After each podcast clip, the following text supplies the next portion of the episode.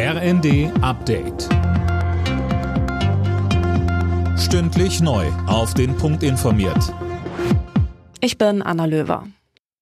Trauer und Proteste in Israel. Nach der versehentlichen Geiseltötung im Gazastreifen haben sich hunderte Demonstranten vor dem Verteidigungsministerium in Tel Aviv versammelt. Uwe Schimonek berichtet. Israels Ministerpräsident Netanyahu sprach von einer unerträglichen Tragödie, während hunderte Menschen auf die Straße gingen.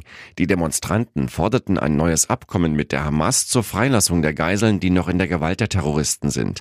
Inzwischen hat die israelische Armee mitgeteilt, dass die aus Versehen erschossenen Geiseln weiße Fahnen dabei gehabt und auf Hebräisch um Hilfe gerufen hätten. Jüdisches Leben in Deutschland muss eine Selbstverständlichkeit sein. Das hat Bundeskanzler Scholz auf dem jüdischen Gemeindetag gesagt und zu mehr Empathie und Solidarität für jüdische Menschen aufgerufen.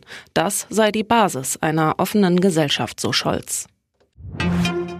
Ein US-Kriegsschiff hat im Roten Meer 14 vom Jemen aus abgefeuerte Drohnen abgewehrt. In den vergangenen Tagen hatte es bereits zahlreiche Raketen- und Drohnenattacken auf Handelsschiffe im Roten Meer gegeben.